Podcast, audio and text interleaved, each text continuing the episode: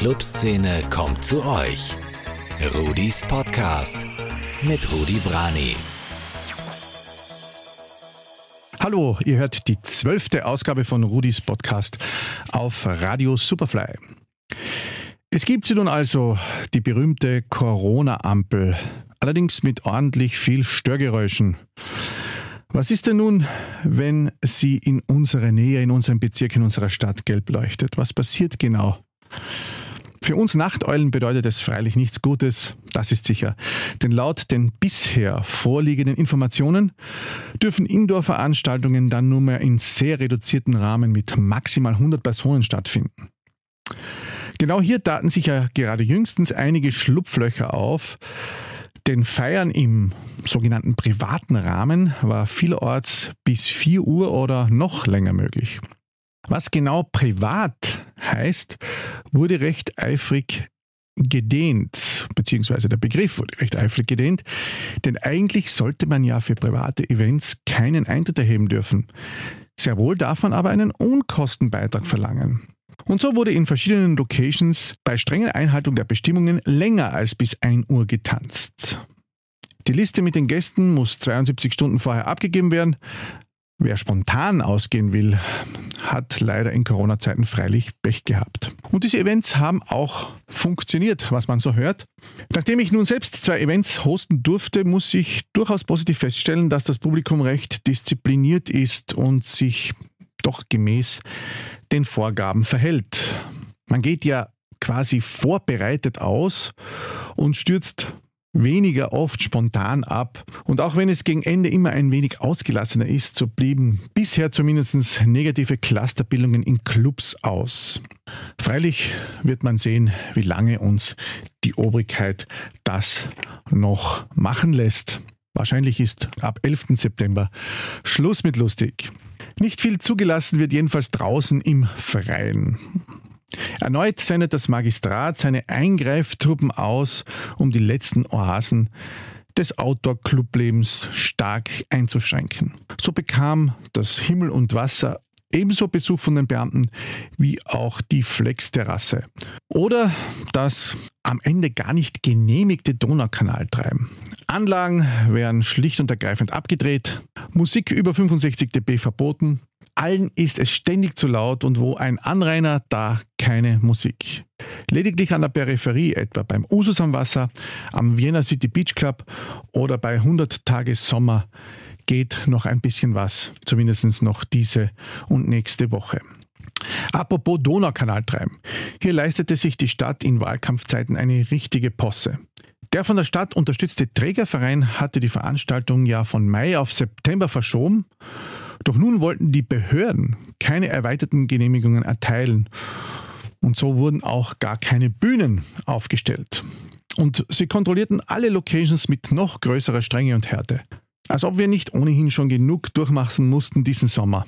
Die Tel Aviv Beach etwa durfte nicht lauter spielen als 65 Dezibel, was natürlich ein Witz ist. Und die ständigen Schikanen der Nachbarn grenzen schon ein wenig an Bösartigkeit. Man hört ja den Straßenlärm in jedem Fall intensiver und lauter als jede Musik, die ohnehin um 22 Uhr aus sein muss. Aber es ist Wahljahr und offenbar geht die Stadtregierung kein Risiko ein. Ein wirklich trauriges Kapitel, muss man sagen. Noch trauriger war jene Demonstration, wenn man die Zusammenrottung von homophoben Schwachköpfen überhaupt als solche bezeichnen kann, am Karlsplatz letzten Samstag. Was man da zu hören bekam, tat nicht nur im Kopf, sondern auch in der Seele weh. Am Ende wurde noch eine Regenbogenfahne abgefackelt und mitten unter den Krakelern befand sich der einstige Szene-DJ Kid Paris, der noch dazu kantige Rehen schwang. Nein, das ist keine kritische Auseinandersetzung mit den Corona-Maßnahmen.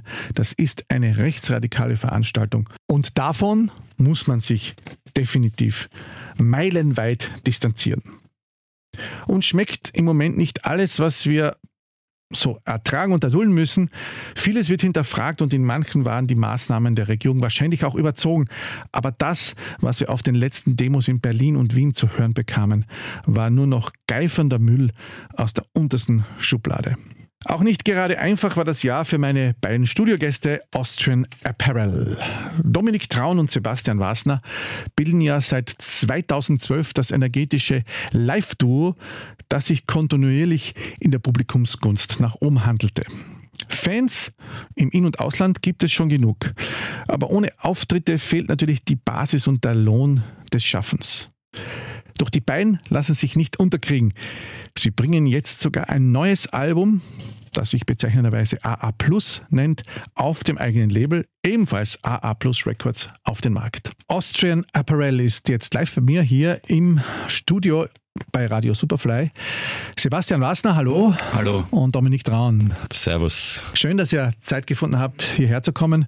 Es geht ja noch einmal in den Urlaub nächste Woche bei dir. Ne? So ist es. Roadtrip mit der Freundin mit ein paar Zwischenstopps, die von ihr gebucht wurden. Bist du äh, Corona-konform im Inland oder? Nein, wir machen einen Roadtrip über Italien nach Südfrankreich, wo das äh, deutsche Nachbarland bereits eine Reisewarnung ausgesprochen hat. Mal sehen, ob Österreich nachziehen wird, aber ich glaube nicht. Da hoffen, wir gut das, aus. hoffen wir das Beste. Ihr seid ja ein Live-Act. Ein Live-Act ist immer sehr auf Publikum angewiesen, auf die Reaktion in den Clubs, ähm, auf den Festivals. Was macht ein Live-Act in Corona-Zeiten? Ähm, wir haben jetzt äh, unser Album fertiggestellt. Also wir haben echt viel zu tun gehabt und ähm, Dominik hat die ganze Promo zum Beispiel gemacht und T-Shirts vorbereitet, designt, ähm, mit Agenturen gesprochen. Also, ja. Also ihr habt die Corona-Zeit sinnvoll genutzt, um euch jetzt aufzustellen für die Zeit, die da kommen mag, wo wir alle nicht wissen. Wann sie weiß genau. Vorbereitung für was ist die Frage, aber wir haben es mal probiert. Ist es denn so, dass wenn man gerade als Live-Act, man ist ja dann so abhängig ähm, von den schönen Tour-Videos, wie man dann so rockt auf der Bühne und wenn man dann äh, jetzt in diese schwierige Zeit hinein sowas produziert, dass man dann ja nicht das Feedback bekommt. Man hat wahnsinnig viel Arbeit reingesteckt und das Feedback bleibt ja doch irgendwie aus, weil man das ja nur irgendwie in ein paar nette Online-Videos verbindet verpacken kann? Es ist schon schwierig, muss ich sagen. Es ist total für mich ein Teil, habe ich gemerkt, von meiner Routine, diese Anspannung und auch diese Vorbereitung. Wir bereiten ja richtig vor einen, einen Live-Act mit Setlist und Proben und ist schon schwierig, dass das dann fehlt. Und es ist traurig, dass halt genau das beim Album wo man halt das Album herzeigen will und schau, hey, wir haben ein neues Album und wir können also auch live performen. Ist schade, aber wir haben echt das Beste daraus gemacht. Und auf der anderen Seite war ich froh, dass wir was zum Herzeigen hatten in der Zeit und nicht irgendwie verschoben haben. Dass man nicht in Vergessenheit gerät. Die Gedanken oder die Gehirne der Clubbesucher sind ohnehin sehr von Kurzzeitgedächtnis ähm, versehen, denke ich mal. Und man mhm. wird ja relativ schnell in Vergessenheit geraten. Was wir natürlich bei euch nicht hoffen, ist denn so das Schlagwort Corona-bedingt abgesagt auch so eine Hassphrase bei euch geworden in dem Jahr? Ähm, ja, wir haben, schon, wir haben schon viel abgesagt bekommen. Und ähm, ich meine, es hat natürlich jeder verstanden einfach auch. Also es war jetzt nicht so, dass irgendwer uns böse war. Ähm, aber wir, wir, verstehen auch äh, die, diese Hass, dieser, diesen Hass, der da kommt. Klar, es ist ja enervierend, weil es wird Corona-bedingt verschoben, Corona-bedingt abgesagt und man bekommt ja mittlerweile schon keine Ersatzdates mehr. Es sind ja so viele ähm, äh, ähm, Sachen verschoben worden, dass es ja eigentlich gar nicht mehr möglich ist, das alles nachzuholen. Wie leben denn zwei so Künstler wie ihr äh, in diesen Zeiten? Habt ihr euch bei diesen Fonds ein bisschen schadlos halten können, die es da gegeben hat? Oder müsst ihr da jetzt ein bisschen das Ersparte angreifen? Ein bisschen von beiden. Ähm, ich bin natürlich froh, dass wir das überhaupt haben in Österreich und ähm, Härtefallfonds habe ich da bezogen und von der SVA diese Künstlerförderung bekommen. Das ist natürlich eigentlich extrem cool, dass es sowas gibt. Ich habe, wir haben Kollegen in anderen Ländern, zum Beispiel Südafrika von unseren Touren, wo es überhaupt nichts gibt, die wirklich im Hungertuch hocken. Auf der anderen Seite, natürlich sind wir halt hier in Österreich. Ich habe auch Equipment verkaufen müssen am Anfang vor allem, habe wieder irgendwelche Unterrichtsstunden machen müssen, aber Ja, also ich bin froh, dass jetzt vor allem in den letzten eineinhalb Monaten ein bisschen eine Luft kam und halt dann auch wieder wirklich ein Kopf für Kreatives war und viel produziert und. Das hat man gemerkt, es war in den letzten Monaten noch ein bisschen was möglich. Ähm, die Limited Partys und so weiter lassen ein bisschen was zu, auch wenn wir nicht wissen, wie es jetzt, wenn es wieder kühler wird, weitergeht. Ihr seid ja wirklich seit einigen Jahren Österreichs hoffnungsvollster Live-Act auf diesem elektronischen Sektor oder in diesem elektronischen Sektor. Ähm, ihr seid auch auf vielen internationalen Festivals im Umland, sage ich mal, gebucht gewesen. Wann glaubt ihr, wenn man euch dann so zuschaut, ich denke mir das die ganze Zeit, wann geht da der Knopf auch international auf? Ähm, also ich denke, dass, dass wir ähm, schon das Potenzial haben, aber wir produzieren halt keine, keine, keine Club-Tracks in dem Sinn. Das heißt, äh, es ist für, für DJs einfach auch schwierig, unser Zeug zu spielen. Und ähm, ah, für mich war es nicht so schwierig. Ich habe es äh, immer wieder gern gespielt, zumindest die, ja, die cool. früheren. Ja. Und ähm, ich denke mal auch, es ist für internationale Booker schwieriger, auch ein Duo zu buchen, wahrscheinlich. Das heißt, ähm, ja, und ähm, ich weiß es eigentlich nicht. Wir sind halt auch ein bisschen, weißt du, wir schauen nicht so, dass wir in eigene Mode reinpassen vom Sound. Auch labelmäßig haben wir uns nie irgendwie geschaut, jetzt wir müssen Afterlife Sound irgendwie produzieren, wir müssen Cocoon Sound machen, damit wir da irgendwie einen Fuß fassen. Das war nie so unser Ding. Wir haben immer versucht, aus schon Apparel halt so diese Erfahrung zu machen, dass das ein eigenes Ding ist. Also das auch im Album irgendwie sichtbar Aber ist. Wenn man so eine eigene Marke ist und gerade du und wenn ihr dann beide so rockt oben, das macht nicht jeder. Manche stehen ja ein bisschen blutleer oben und, und, und drücken auf ein paar Knöpfe. Bei euch sind das wirklich viele Geräte. Jetzt einmal, um das zu entwirren. Mhm. Fahrt ihr noch mit den Geräten oder müsst ihr, wenn ihr irgendwo hinfliegt, fährt, mit, der ganzen, mit dem ganzen Studio hinkommen oder habt ihr so eine entschlackte Version?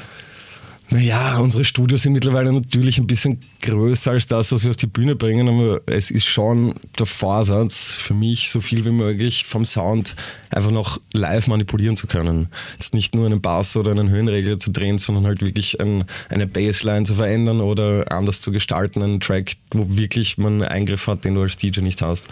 Und das ist einfach mit Geräten nur möglich. Es ist mit Laptop auch irgendwie möglich, aber da hat man immer so, finde ich, diese Barriere zwischen Publikum und einem selber, dieser Display dazwischen, das ist einfach irgendwie nicht cool. So. Ja, aber das ist dann auch ähm, vom Shipping her natürlich kompliziert und plus natürlich, äh, es kann leicht was kaputt werden. So ist es. Ähm, ja, ich kann mich erinnern an, gegen, wir sind nach Hongkong geflogen und da ist die Hälfte nicht angekommen und, und äh, es waren auch zwei Geräte kaputt einfach. Und ähm, wir haben dann irgendein, der, der Clubbesitzer hat dann ein 101er aufgetrieben irgendwo. Ja. ja, er hat einen selber gehabt. Oder selber gehabt. Ja. Grund. Und wir haben dann irgendwie ein MIDI-Keyboard hat irgendwie uns noch gegeben. Und dann haben wir mit, mit einer Drum Machine, einem 101er und einem MIDI-Synth mit Laptop den kompletten Gig gespielt. Der dann aber auch so klang. Der, der, das war irgendwie so raw, also einfach nur eine Bassline, eine Melodie, äh, Drum Machine ja, das war schon ziemlich geil, muss ich sagen. das sind ja so Anekdoten. Ihr wart ja doch auch in Südafrika beim Lighthouse und so weiter und so weiter, also ein bisschen weiter weg seid ihr ja auch schon gekommen.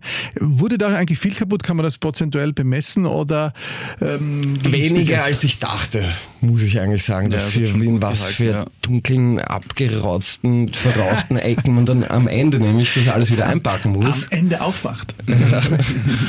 und ja. natürlich einmal ist wirklich August kaputt gegangen und da waren, waren dann halt drei von zehn Geräten bei mir kaputt. Das war halt das Ärgste. Aber sonst, ich glaube, auf Holz ist irgendwie alles ganz gut gegangen. Und Wir haben einen Holztisch hier. Ja, äh, bist du dann versichert? Seid ihr versichert? Habt ihr gute Versicherungen oder ist das dann ähm, auch wieder ein, ein Loss? Reiseversicherung und irgendwie Haushaltsversicherung, aber in Wien im Studio, es gibt schon eine Versicherung, aber das ist halt, sobald du es halt dann außerhalb vom Studio mitnimmst, dann ist es wieder teuer und ja.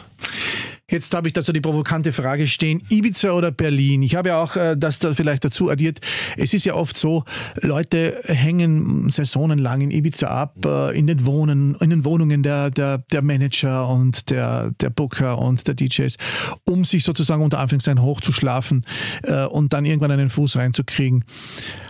Ist das euer Ding? Macht ihr das auch, um äh, ein bisschen sozusagen, man, mit, natürlich mit den sympathischen Menschen, nicht mit den unsympathischen? Ja, ich weiß nicht. Ich bin, wir sind schon extrem. Ich war noch nie in Ibiza. Ja, ich war einmal in Ibiza, haben mir jetzt nicht getaugt und wir sind schon urgern in Wien. Und es ist super hier und echt fruchtbar, finde ich. Und es ist cool, von hier nach Ibiza zu reisen, wenn wir mal eingeladen werden. Schauen wir mal, das ist eh nicht so unser Ding. Von hier nach Berlin zu reisen ist auch super, finde ich. Und das ist einfach eine angenehme Base. Und es ist auch nicht unser Ding, uns jetzt irgendwie Freunde zu machen, damit wir irgendwo hinkommen und dann wohin kommen in ein anderes Land. Und nur das zu machen, ist irgendwie unsympathisch. Also im Gefolge zu reisen sozusagen. Ich meine, es gab ja viele Acts, die es ja auch so geschafft haben, dann äh, sozusagen vor einem bekannten Act zu touren mhm. und dann irgendwann einmal so abzusplitten und selber erfolgreich zu werden. Ey, aber das, das machen sie mit dem Sound, finde ich. Glaube ich. Und auch halt einfach wirklich dahinter sein und nicht jetzt bei jeder Party irgendwie ewig zu sein. Und so Berlin ist dann also eher euer Ding. Würde ich sagen, vom Sound schon, ja. Wohin tut man euren Sound? Ich habe immer gesagt, so in, in, dieses weite Feld, wenn man da bei Beatport reinschaut, da gibt es ja mittlerweile von Ayahuasca-Techno bis äh, Strandpromenadenhaus, alles. Ist es Melodic? Auf jeden Fall ja, ist es Melodic.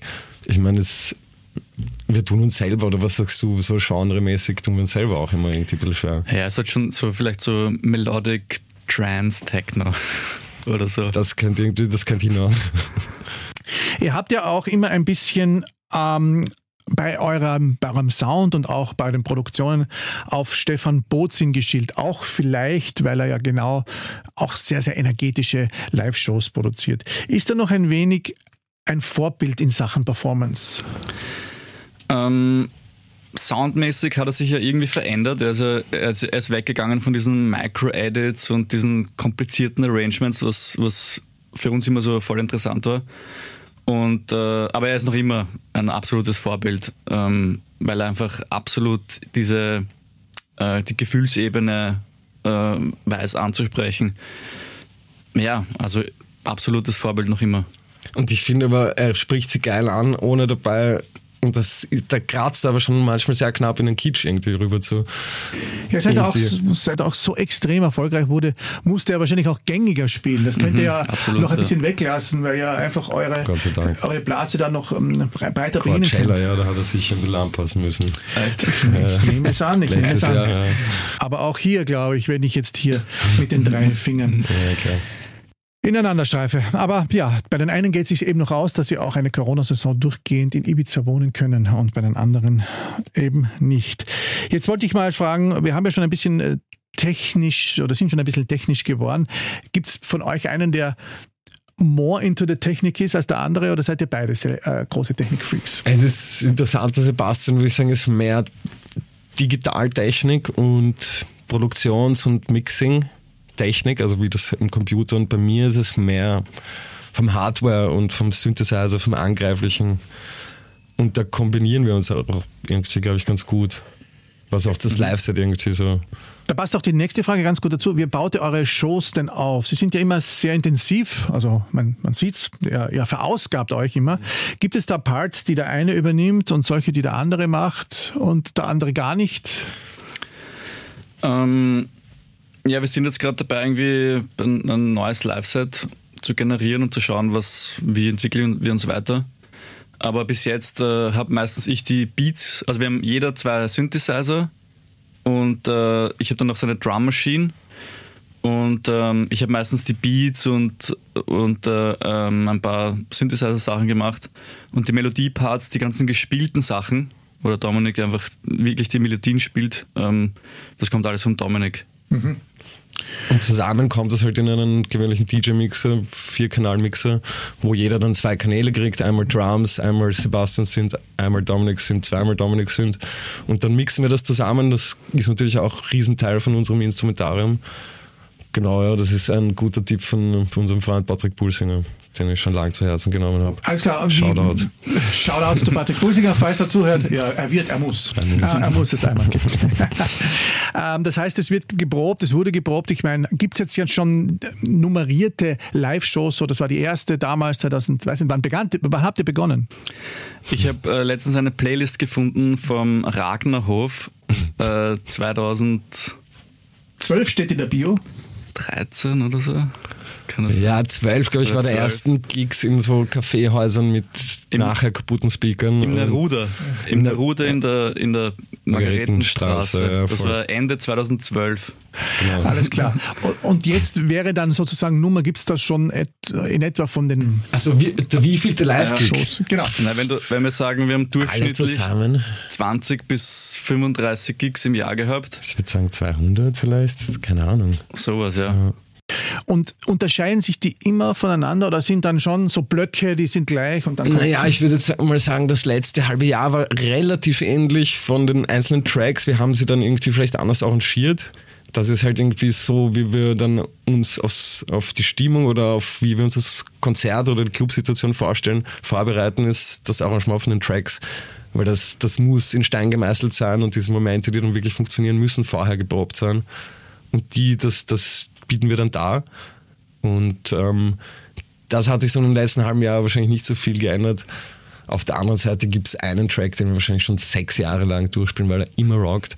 Und das ähm, ist auch so ein integraler Part eigentlich. Sind eigentlich alle Tracks in diesen Live-Shows auch irgendwo released worden oder gibt es welche, die sind einfach nur Part of der Live-Show und wurden nie es gibt ur viele, die nicht release. Digitalisiert. Ja. Wir haben eh dran gedacht, ich habe mir jetzt vor kurzem sehr viele Live-Sets eben im Sommer, wo ich Zeit hatte, alte angehört, wo es irrsinnig viele Nummern gibt, die gar nicht released waren und die wir dann auch nicht weiter verfolgt haben. Die haben wir jetzt nur live ausprobiert und gibt auch die Idee, da irgendwie vielleicht ein, ein, ein Live-B-Seiten-Album zu droppen von diesen ganzen Sachen, die ganz Gibt es eigentlich auch Batzer, so während der Shows? Durchaus. Also, wie, wie, geht ihr damit um? Einfach. Also zum Beispiel, wir haben in Kärnten mal gespielt und da ist einfach einer hergekommen und hat das komplette, den kompletten Strom abgedreht und hat gesagt, wo spülst du denn das da für ein Scheißhaus? Wo spülst du denn da für ein Scheißhaus? Na, aber das ist nur wichtig, so Parzer, finde ich, weil das halt auch ein bisschen zeigt, hey, das ist nicht alles durchprogrammiert und vorgefertigt, sondern es sind wirklich Menschen, die da was darbieten und performen. Habt ihr schon einmal so richtig extemporiert, so äh, richtig daneben gegriffen und einfach eiskalt weitergespielt und keiner hat es gemerkt? Gab es das auch schon? Sicher, sicher. Also mir ist mal in, äh, in Linz beim jetzt geheißen äh, Hafenfest. Ich glaube, wir waren gemeinsam dort, kann das sein? Im Hafen? Äh, nein. Nein, ich glaube, du warst ein Jahr vor uns oder so. Wir Kantine. Waren, nein, ja, da waren wir gemeinsam, aber ich meine, das, das Bubble Days. Okay. Genau, da haben wir gespielt und da ist irgendwie auf der Bühne ein Swing von mir komplett eingegangen und ich so, Sebastian, hey, ich kann diese Parts nicht spielen. Wir müssen jetzt einfach komplett abgespeckte Tracks und die Leute haben es eigentlich nicht gemerkt, aber es war so, dass wir da auf so einem Boot waren, was irgendwie zehn Meter von der Crowd weg war und es hat auf jeden Fall Spaß gemacht. Also kurz habe ich mir in die Hosen geschissen und dann hat es funktioniert und dann war es cool. Das unterscheidet ja, glaube ich, so ein Live-Show vom DJ-Set. Jetzt habt ihr euch ja in, bevor Corona kam, hatte ich das zumindest so äh, in Erinnerung, ein bisschen getrennt gehabt, get, äh, aufgeteilt. Du, Sebastian, bist mehr im Studio gesessen. Du, Dominik, äh, warst dann sozusagen der, der Solo Austrian Apparel. Ähm, jetzt habt ihr wieder gemeinsam äh, euch entschlossen, die Sache weiterzuführen. Ist das wie bei einer Ehe, wo man da so eine Auszeit braucht? Sicher. Also gerade bei so einer langen Zusammenarbeit, es gibt, glaube ich, auch nicht sehr viele, die halt in einem Duo so lange, jetzt über acht Jahre irgendwie oder halt fast acht Jahre zusammenarbeiten und da muss man einem immer wirklich eigentlich in einem regelmäßigen Abstand irgendwie einen Schritt zurück und das irgendwie betrachten, wo wir halt am Anfang beide nicht sehr gut waren und dann hat man irgendwie eigene Visionen, von der der andere aber eigentlich nicht genau weiß, was die ist, wenn man nicht oft genug, genug spricht. Und da haben wir irgendwie gemerkt, ähm, vielleicht trennen wir mal die Studioräume und das hat dann eigentlich mal zum, so, zum Produzieren richtig gut funktioniert. Und das mit dem Live ist, ich meine, das ist, vielleicht erklärst du es eher du, das ist dann auch im Zuge genau, bitte gekommen. Ähm, es war ja 2018, haben wir, glaube ich, über 30 Konzerte gespielt. Das war wirklich so in Sommermonaten jedes Wochenende. Und für mich war das dann einfach zu viel. Ich habe diese, von, ich habe von allem genug gehabt, einfach von der ganzen Szene und, und dann habe ich mir gedacht, so, ich kann das nicht mehr weitermachen. Ähm, ich möchte, dass die Band weitergeht, aber ich kann da nicht mehr mit einfach. Und dann habe ich gesagt, okay, passt, ich muss raus. Und äh, gesagt, klar, es muss weiterrennen. Dominik hat dann die Kicks einfach alleine gemacht. Ich war im Studio. Und ähm, ja, und mittlerweile ähm, können wir auch besser über sowas reden und viel bessere Kompromisse äh, eingehen. Und jetzt ist es auch irgendwie, äh, es ist möglich, dass zum Beispiel einer von uns alleine das Set macht, zum Beispiel. Oder einer von uns alleine einen DJ-Gig macht. Das ist ja, soll ja auch okay sein. Und wir sind, wir sind jetzt viel flexibler einfach durch das Ganze. Ist es auch der, sage ich einmal, sehr körperbetonte Lebenswandel, der oft in den Sommermonaten vor allem auf den Festivals herrscht, der dann einem so ein bisschen die Energie raubt? Natürlich, wenn, wenn man dann unterwegs ist, man fährt hin, wir sind äh, fast alles selber gefahren, 10.000 Kilometer pro Jahr und, äh, oder mehr. Und natürlich, wenn du dann einen Job hast, noch dazu unter der Woche, du, du bist einfach hin. Genau. Äh, körperlich und geistig. Müsst ihr euch manchmal die Nervosität vor dem Gig ein bisschen, sag ich mal, schön saufen, wegsaufen? Mm, da muss ich dazu sagen, dass das eigentlich nicht wirklich geht. Also ich kann nicht betrunken irgendwie meine Finger in Time halten. Natürlich trinke ich irgendwie ein kleines Bier beim Soundcheck und ein kleines Bier davor. So, das ist jetzt, aber würde ich nicht sagen, dass ich jetzt, das ist irgendwie um locker zu werden und ich bin auch nicht betrunken dann. Also in Wahrheit eher das kontrollierte Wegsprengen nach dem Gig. Genau, da bin ich leider irgendwie so der Vollprofi und das ist auch ein bisschen was, was ein Problem war, dass, dass ich immer da war und das Equipment liegen lassen bis Sperrstunde und gesaufen weiter und Sebastian halt war halt, ähm, will gehen, will sein Zeug, das ist wertvoll, verstehe ich auch, es gehört weg und so und das da haben wir uns halt ein bisschen auseinander von unserem Verhalten, aber das wissen wir Gott sei Dank jetzt schon und können gut damit umgehen. Erfrischend ehrliche Worte, ja, man, man kennt es. Man kennt wir haben uns ja auch schon über ein Jahrzehnt immer wieder gesehen und es gab eben, ähm, sag ich mal, sehr professionell durchgeführte äh, Shows und manchmal wurde es halt dann danach ein bisschen lustiger. Unprofessionell. ja, nicht unprofessionell. Gut, unprofessionell. Wenn man was verliert, ja, ist natürlich dann immer das Problem. Im Nachhinein ist der Katzenjammer groß. Ja. Wer war schuld, wer hat es genommen? Aber äh, ich habe das auch schon oft erlebt, ja, hätte man es nicht so lange liegen lassen. Es ist ja. bei mir, muss ich es nochmal Holz klopfen, ich verliere alles, aber kein Equipment, lustigerweise. Wir, wir verlieren immer nur Logos oder so Merchandise. Ja, oder Jacken, Schlüssel, solche Sachen ständig, aber Equipment wirklich Gott da sei Dank. Da hat jemand eine Sammlung daheim. äh, ihr habt jetzt ja zwei Studios, habe ich ja auch im Vorfeld erfahren. Wie macht ihr das dann, wenn ihr dann so produziert? Setzt ihr euch dann in eines oder macht der eine das in seinem und der andere in, in seinem und ihr schickt euch das hin und her?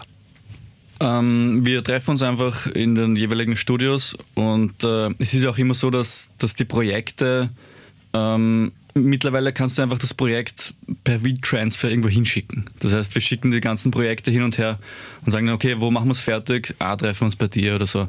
Oder ja, also es ist der, der mehr kaltes Wasser daheim hat. Ja, nein, also wir haben auch gemerkt, dass diese Frickelarbeit, wo man halt wirklich eigentlich alleine sein will, das ist halt nicht die schönste Arbeit. Das ist jetzt so wie irgendwie Staubwischen in der ja. dreckigsten Ecke in der Wohnung. Da willst du nicht unbedingt jemanden haben, der dir über die Schulter schaut. Staubwischen also. unter dem Keyboard. So, eben, mhm. genau. Ja, da will ich allein sein. Weißt du? und, äh, und dann aber, wenn wir zusammenkommen und das wirklich raffiniert zu einem Stück geilen Diamanten schleift, dann sind wir zusammen und da sind auch die wichtigen Entscheidungen dann und so hat sich das irgendwie rauskristallisiert. Gut, ähm, ihr habt ja auch erwähnt, ihr macht DJ-Sets zwischendurch. Ähm, ist das jetzt sozusagen schon ein zweit, zweites Standbein geworden, weil man kann ja nicht immer das ganze Studio irgendwo hin trans transformieren, transportieren. Ähm, oder ist das eher nur eine Notlösung? Ich äh, muss sagen, es war irgendwie am Anfang ein bisschen eine Notlösung, weil ich erstens, wie ich allein das Jahr diese Gigs gemacht habe, irgendwie Geld gebraucht habe und habe gemerkt, okay, ähm, ich könnte da jetzt irgendwie ein DJ-Set einbauen, weil du natürlich als Live-Act willst du jetzt nicht alle zwei Wochen im selben Ort spielen. Da wechselst du dich vielleicht mit einem DJ-Set ab. Ähm, ich muss jetzt sagen, dass ich aber wirklich jetzt großen Respekt habe vor dir und den DJs da draußen, weil das schon eine Vorbereitung braucht und ich mir auch echt wie ein Nerd die ersten Male wirklich eine Setlist fürs DJ-Set gemacht habe. Also kann man ja jetzt wunderbar. Kann ich jetzt sagen, aber hat eigentlich gut funktioniert, die ersten, das erste DJ-Set, was ich so gemacht habe, aber dann habe ich gemerkt, das ist nicht cool so, man kann irgendwie besser reagieren, wenn man halt, aber es ist nicht meine Expertise und es ist aber schön zu sehen, dass es, dass es auch Spaß macht. Und Seid ihr dann beide die DJs oder macht das dann nur einer? Ähm, eigentlich, also mein erster wirklicher DJ-Gig war im Donau, glaube ich. Oder? Nein, ich, ich habe schon mal du aufgelegt. Einmal so. im, zweimal im SARS. Im SARS, genau. Ja. Ich muss sagen, ich war immer dagegen irgendwie, aber nicht aus irgendeinem Grund, den ich jetzt verstehe und irgendwie taugt es mir momentan, weil, weil ich um zwölf daheim bin. Jetzt. Jetzt. Jetzt. Jetzt. Das stimmt. Ja, na gut. Äh, was habt ihr jetzt nun musikalisch vor? Wie rettet ihr euer Jahr? Wir haben es am Anfang schon gehört, es gibt das neue Album. Ähm, wie versucht ihr dann äh, jetzt einmal ähm, diese Sache äh, anzugehen, zu verbreiten, zu promoten? Ähm, wir haben ja schon urviel promotet und die, unsere Zahlen sind eigentlich recht gut auf den Streaming-Diensten. wir sind fast sold out. Also wir haben eigentlich schon den Hauptteil irgendwie vollbracht. Und, ähm Sold out heißt, wie viele sind das dann? Das sind, ähm, weil ein paar werden wir uns sein behalten, das sind so 280 von 300. Alles klar. Also schon eine gute guter Schnitt in zwei Monaten für keine Konzerte eigentlich. Mhm. Eigentlich ganz cool. Und wir planen halt jetzt eine, eine Remix-Compilation von einem Album zu machen mit, äh, mit ein paar österreichischen Acts, vielleicht auch ein paar internationalen. Wir haben da schon ein paar Zusagen. Das wird auch auf unserem Label A Plus Records kommen, auf dem wir halt auch unser, unser Release gemacht haben. Mit dem möchten wir halt auch das Label ein bisschen am Leben erhalten. Natürlich wird nächstes Jahr wieder ein Release kommen auf dem Label es ist jetzt auch gedacht eben als Vehikel für unsere Musik, dass wir jetzt schnell operieren können. Natürlich werden wir auch auf anderen Labels weiter releasen und das ist einfach eine zusätzliche. Glaubt ihr, dass es die Zukunft ist jetzt quasi, viele machen das ja mittlerweile ohnehin schon, dass man ein eigenes Label gründet und einfach sein Glück äh, selbst in die Hand nimmt, anstatt sich auf ein internationales Label zu verlassen, das vielleicht alle zwei Wochen im Schnelltakt Releases raushaut, wo man dann irgendwie untergeht? Nein, ich würde gar nicht sagen Glück. Es sind ja alleine mal nur die Prozentzahlen sprechen für sich. Wenn du irgendwie, jetzt es gibt ein paar Leute in Österreich, die ein bisschen einen Following und einen Namen für sich haben, die dann was releasen, warum sollen die dann sofort sofort 50, 60, 70 Prozent an ein Label geben. Und so hast du erstens kreatives Kontrolle über alles und hast quasi 100 Prozent von den Einnahmen. Also es spricht irgendwie so, die Zahlen sprechen für sich, wenn man natürlich die Vorarbeit leistet und viele Gigs, viele Konzerte macht und so, das gehört natürlich und dazu. Und die Förderung, die man bekommt. Die Förderungen, die es in Österreich gibt, das ist nicht, das, nicht darf, man nicht darf man nicht unterschätzen. Ja. Äh, die Beatboard-Freundelwirtschaft ähm, könnt ihr da auch mit könnt ihr da mitmischen, dass ihr da dann immer äh, empfohlen werdet auf Startseiten? Da kenne ich mich nicht aus. Da haben wir uns gesagt. auch nicht so wirklich jetzt, gerade jetzt in der Corona-Zeit, habe hab ich mir gedacht, hey, jetzt, warum so viel Promo machen für ein Portal für Partys, die nicht stattfinden können, dass viel weniger DJs diggen aktiv nach Tracks ich gebe jetzt kein Geld für eine Promo-Agentur aus. Wir haben einen Beatport Exclusive Release gemacht, der hat uns wenig bis gar nichts gebracht. Schon, ja, wir waren irgendwo in den unteren 99, 90 Charts. Allem ist nicht der Rede wert, nicht das, was man postet. Drei Tage Nummer 97 dafür, fünf Facebook-Posts. So ist es. Ja. ähm, was wäre denn euer Traumfestival, wo ihr gerne mal auftreten würdet? Ein paar gab es ja schon, ein paar wird es sicher noch geben, die in euren Köpfen herumschwirren. Puh, ich kenne zu wenige. Coachella ist es nämlich einmal an, nicht, oder? Schon? Glaube ich nicht. Gibt es bei dir was, Dominik? Ja, so, ich finde diese, so, irgendwie so ein Burning Man oder Burn fände ich schon cool. Das habe ich auch als erstes gedacht, Burning Man, obwohl es halt irgendwie nicht mehr das, was es mal war, aber so ein in der Wüste, in, der Wüste, in einem ja. Out, was Outlaw-Bereich, auch sowas, was die Fusion irgendwie hat. Das würde mich schon noch interessieren. Noch. Das Fusion? Fehlt, genau. Habt ihr schon gespielt? Leider nicht aber zählt auch zu den. Zählt auch auf irgendeine Bucketlist bei mir. Ja. Ihr habt ja euch, das haben wir auch schon ähm, scherzhaft angerissen, ähm, in der Zeit, wo ihr viel gespielt habt, auch körperlich verausgabt. Sind diese Zeiten jetzt ein bisschen vorbei? Sind sie vor allem bei dir vorbei? Du hast ja gesprochen 2018 so von diesem Mini-Burnout. Ähm, na, so Aussätze gibt es natürlich immer wieder. Also. Aber kontrollierter. Kontrollierter, ja und äh, mit kontrollierten Substanzen. Und man weiß auch jetzt vielleicht ein bisschen durch die Lebenserfahrung, was da die Folge davon genau, ist. Genau, wir sind ja keine 20 mehr. Was wie ein Montag wissen, dann ausschaut, wenn man viel, zwei Tage wie durchfeiert. Wie viel Bier man trinken kann. Ja. sehr äh, reife Ansichten. Vor allem in Zeiten wie diesen, wo man ja ein bisschen begonnen hat, selbst zu reflektieren, gerade in Corona-Zeiten. Es kann ja auch gerade jetzt in diesen Zeiten, wenn man zu viel trinkt, sage ich mal, dann zu nahe zu jemandem kommt, auch leicht einmal was passieren, was man dann nicht braucht. Eben. Wie schafft man es jetzt als Österreicher ins Epizentrum äh, des Interesses musikalisch? Geht ihr jetzt zu, zu, Journalisten, zu Musikzeitschriften, zu Radiostationen hin und sagt, hi, wir sind Hi, wir sind Austrian Apparel, wir haben da ein interessantes Projekt? Natürlich. Also auf der einen Seite gibt es natürlich auch Medien, die einen ansprechen und die einem folgen, aber natürlich muss man herausbrüllen und das Fenster aufreißen, mit Megafon schreien, da ist man und so da gibt es auch Agenturen, die einem helfen und wir haben auch mit dem Christian König zusammengearbeitet, der, der hat uns ein bisschen geholfen von der Tivoli Agency. Ähm, aber es ist, ich weiß jetzt auch nicht, ob wir es dahin geschafft haben, muss ich dich genauso fragen. Du bist ja auch im vielleicht Epizentrum von der Szene. Also es ist Österreich jetzt ein überschaubares Land, was diese Szene betrifft. Und wenn man fleißig ist und seine Arbeit macht und halt gute Party schmeißt, so wie du, und halt wir gute Lifestyles hoffentlich, dann wenn man das lang genug macht, wird man seine Anerkennung kriegen, denke ich. Ich glaube, es gehört als Künstler ja sehr viel dazu, auch die ganzen sozialen Medien zu bedienen, das äh, Optische mittlerweile und äh, ich weiß nicht. Wie, das muss man leider gar nicht mehr sagen, weil es hm. eigentlich vorweggenommen ist. Also genau. das muss man eigentlich im Vorbeigehen machen. Und Macht ihr eure sozialen Kanäle dann alle selber? Ja. Oder gibt's Dominik ist der Insta-Boss. Ihr produziert, produziert ihr auch andere Künstler, über die wir natürlich nicht sprechen wollen, aber ist das auch so ein bisschen ein Nebenerwerb? Bei dir weiß man es ja, ähm, dass da noch die einen oder anderen Personen ins Studio kommen. Gibt es viele davon? Ähm, also es ist auf jeden Fall eine Sache, die, die uns beide interessiert, also als Produzenten zu arbeiten und irgendwie so Visionen von anderen ähm, zu irgendwie übernehmen. Zu, zu, über, zu übernehmen. ähm, ja, also, also das das ist auf jeden Fall eine Sache, die man wenn man dann älter wird zum Beispiel und dann vielleicht nicht mehr so oft auf der Bühne stehen kann, ähm, ist auch eine coole Sache einfach, die Spaß macht, finde ich. Ey, und es ist von mir auch eigentlich so, bin ich ins Musikproduzieren überhaupt reingekommen, habe ich halt Freundinnen irgendwie Hip-Hop-Beats gemacht und das ist immer noch so als Produzent, schicke ich immer noch irgendwelche Beats an andere Leute und habe auch irgendwelche Leute im Studio, denen ich helfe, einen Track fertig zu machen oder halt mein Gott, wenn es dann ein Werbejingle ist oder so, das ist auch für mich Studioarbeit und gerade jetzt ist cool, dass dann sowas auch kommt oder so. Machen wir natürlich auch, weil es ist ein Handwerk, das wir gelernt haben und auch anwenden können. Also. Nehmt ihr dann also auch Leute, die sozusagen ähm, gar nichts können, sondern nur sagen, ich hätte gern sowas wie Amelie Lenz, mach mir sowas? Was Geld, Rudi?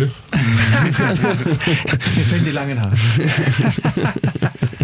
Ähm, es kommt darauf an, also am liebsten ist es schon, wenn die Person eine Vision hat. Also wenn, wenn, die, wenn die Person selber mit Ideen kommt.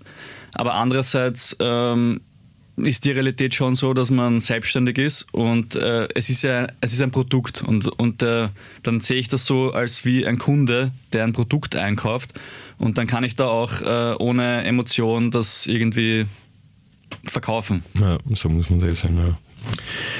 Tja, es droht jetzt ein harter Winter. Glaubt man den ganzen Politikern, äh, wird dieser Winter noch einmal relativ herausfordernd für alle, die in der Nachtwirtschaft arbeiten, für alle Künstler, Live-Acts, DJs und, und, und. Wie bereitet ihr euch jetzt auf den vor? Gibt es da so einen Masterplan? Weil wirklich weitergehen, glaube ich, wird es nicht vor Frühling 2021. Ähm, es wird spannend und ich glaube, es wird auch irgendwie ähm, kritisch, weil dieser, dieser WKO-Härtefallfonds und die Förderung von der Sozialversicherung für Künstler, die ist jetzt einmal aus. Es gibt, glaube ich, noch zwei Monate von diesen, also du kriegst sechs Monate ja. äh, gesponsert. Mhm. Ähm, wenn, sie, wenn, sie, wenn da nichts kommt, ähm, dann, dann wird es einfach kritisch. Genau, ich glaube, da werden sie zuschießen müssen. Dann sehe ich auch ein großes Problem, mhm. ja. Weil, ähm, ja, es werden jetzt sicher keine Indoor-Veranstaltungen im großen Stil, vor allem mit großen Gagen. Man, ich habe ja das selbst schon erlebt am eigenen Leib. Die Gagen sinken ja. Extrem. Mhm. Also es ist, ja. man muss es auf der einen Seite verstehen, auf der anderen Seite muss man es hinnehmen, aber es geht ja teilweise ins Bodenlose. Ja. Also wir kriegen ja auch Angebote, die, wo ich mir denke, äh, hey, vor einem Jahr hätte ich dich ausgelacht öffentlich auf der Straße. Und jetzt weinst du und nimmst es trotzdem. Ja, ja, aber eben, wie du, wenn du fragst, Masterplan, pss, überhaupt nicht. Also ich meine, wir produzieren halt Musik einmal, Das ist, glaube ich, die einzige Antwort, mit der wir. Gut, dann machen wir am Schluss noch ein bisschen Werbung für euer Album. Wie heißt es? Es heißt AA. AA Plus, Austrian Apparel. Sie waren hier. Danke vielmals für eure Zeit. Checkt das Album aus. Und wir danken auch und Rudi, weil du so brav warst, haben wir dir eine Platte mitgebracht. Vielen, vielen Dank. Ich werde sie wirklich hüten wie meinen Augapfel. Geil. Ja, das war's wieder einmal von Rudis Podcast hier auf Radio Superfly. Danke fürs Zuhören. Danke an Austin Apparel, die da waren. Danke für die Einladung. Wir haben wie immer einen Begleittext auf unserer Seite. Da könnt ihr auch die Links auschecken, die Bio und äh, die Jungs weiterverfolgen, die uns Österreich ein bisschen im Ausland bekannt machen, den österreichischen Sound und auch nicht einordnenbar sein wollen. Ja, yeah, danke Rudi, Austrian Apparel, Radio Superfly, Your Soul Radio. Crazy Sonic, alle da. Check it out. Danke fürs Zuhören. Bleibt mir gewogen. Rudis Podcast. Zum Nachhören auf superfly.fm.